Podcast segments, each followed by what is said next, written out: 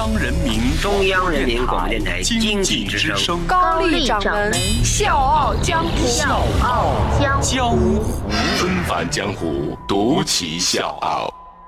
笑傲江湖，我是高丽。二零一八年三月三十号晚上，清华大学礼堂星光熠熠，一场盛大的颁奖典礼正在进行。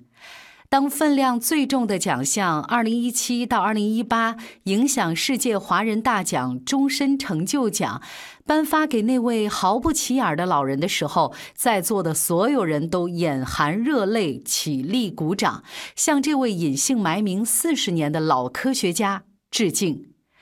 这位老科学家设计领导了包括中国第一颗原子弹、氢弹爆炸试验在内的首次空投、首次地下平洞、首次竖井试验等共计三十多次核试验，成为让美国、前苏联都颤栗的中国核司令。但是，绝大多数中国人很少听过他的名字。他藏身无人区二十多年。他的名字和他从事的工作一样，都是中国的最高机密。他就是我们本期故事的主人公程开甲，今年已经整整一百岁了。如果各位第一次听说程老的名字，那今天笑傲江湖真诚的邀请各位听一听他的故事。纷繁江湖，独起笑傲，高丽掌门笑傲江湖，敬请收听。一百年前的一九一八年，陈开甲出生在江苏吴江的富商之家。一九三七年高中毕业的时候呢，因为成绩特别的优秀，他被上海交大和浙江大学同时录取。最终呢，陈开甲选择了当时被称作是“东方剑桥”的浙江大学。一九四四年，英国著名科学家李约瑟访问浙江大学，注意到了物理学天才陈开甲。在他的直接推荐之下，一九四六年，陈开甲获得奖学金，远渡重洋，到了英国爱丁堡大学。成为诺贝尔奖获得者、著名物理学家波恩的研究生，陈开甲经常跟波恩老师一起参加各种国际学术会议。在这个过程当中，他找到了自己的主攻方向——超导理论研究，而且在这个领域占得了一席之地。一九五零年，陈开甲婉言拒绝了导师波恩的挽留，放弃英国的优厚待遇和研究条件，回到了一穷二白的中国。他直奔母校浙江大学，成为物理系的教授。一九五九年，陈开甲出版了中国第一部物理学专著《固体物理学》。时间到了一九六零年三月份的一天，校长找到了陈开甲，说：“开甲同志。”北京有一项重要的任务借调你，明天就得报到。说着呢，这校长从抽屉里拿出了一张纸条，上面写着地址：二机部九所。从此，这位物理学教授的命运发生了改变。他走下了讲台，在科学界销声匿迹。程开甲这个名字和他从事的核武器事业，成为当时中国的。最高机密。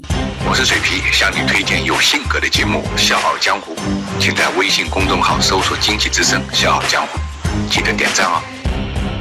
程开甲到九所的时候，原子弹的研制处在起步阶段。那个时候，中国研制原子弹的条件非常的艰苦。艰苦到什么程度呢？就是用算盘、计算尺和仅有的手摇计算器来处理大量的数据。经过无数次的研究、推算、验证，陈开甲呢，在国内首次估算出原子弹爆炸时候弹芯的压力和温度，为原子弹的总体力学计算提供了依据。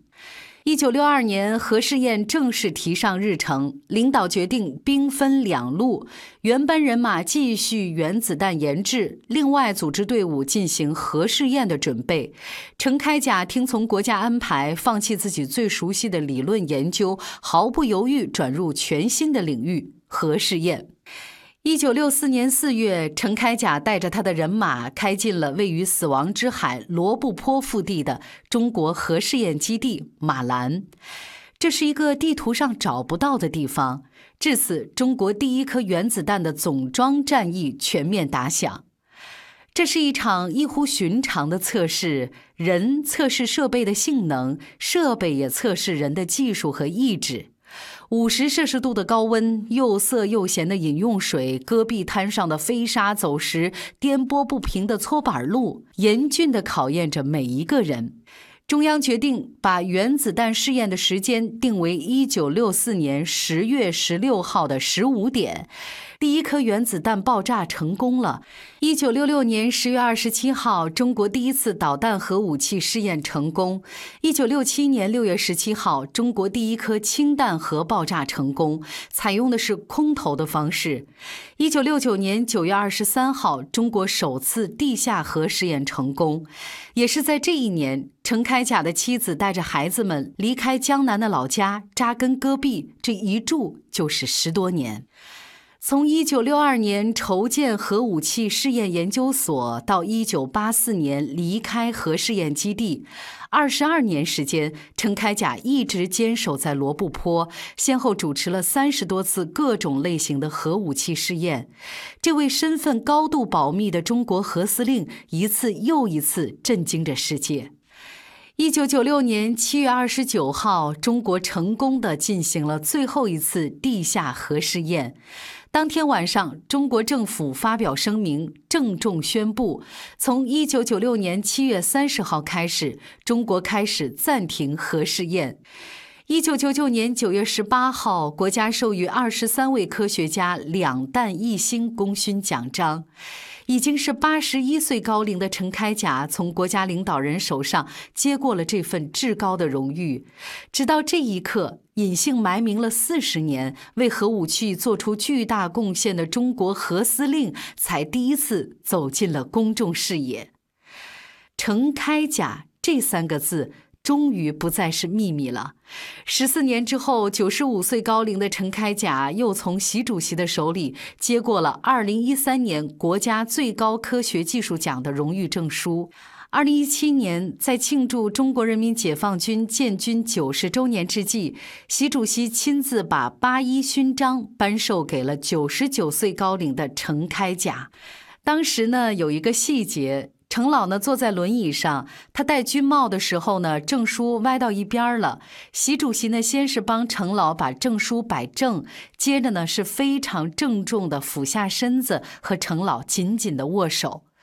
这不经意的一幕，是中国国家最高领导人对老一辈科学家最质朴、最真诚、发自内心的敬重和感谢。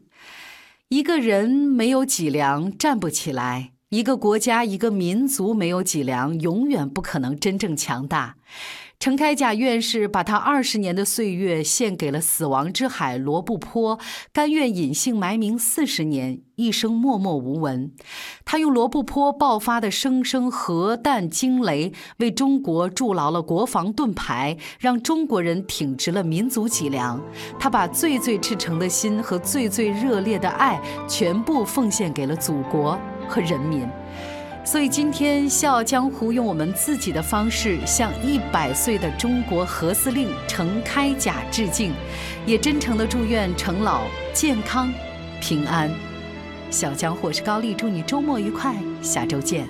在茫茫的人海里，我是哪一个？在奔腾的浪。花里，是那一朵，在城。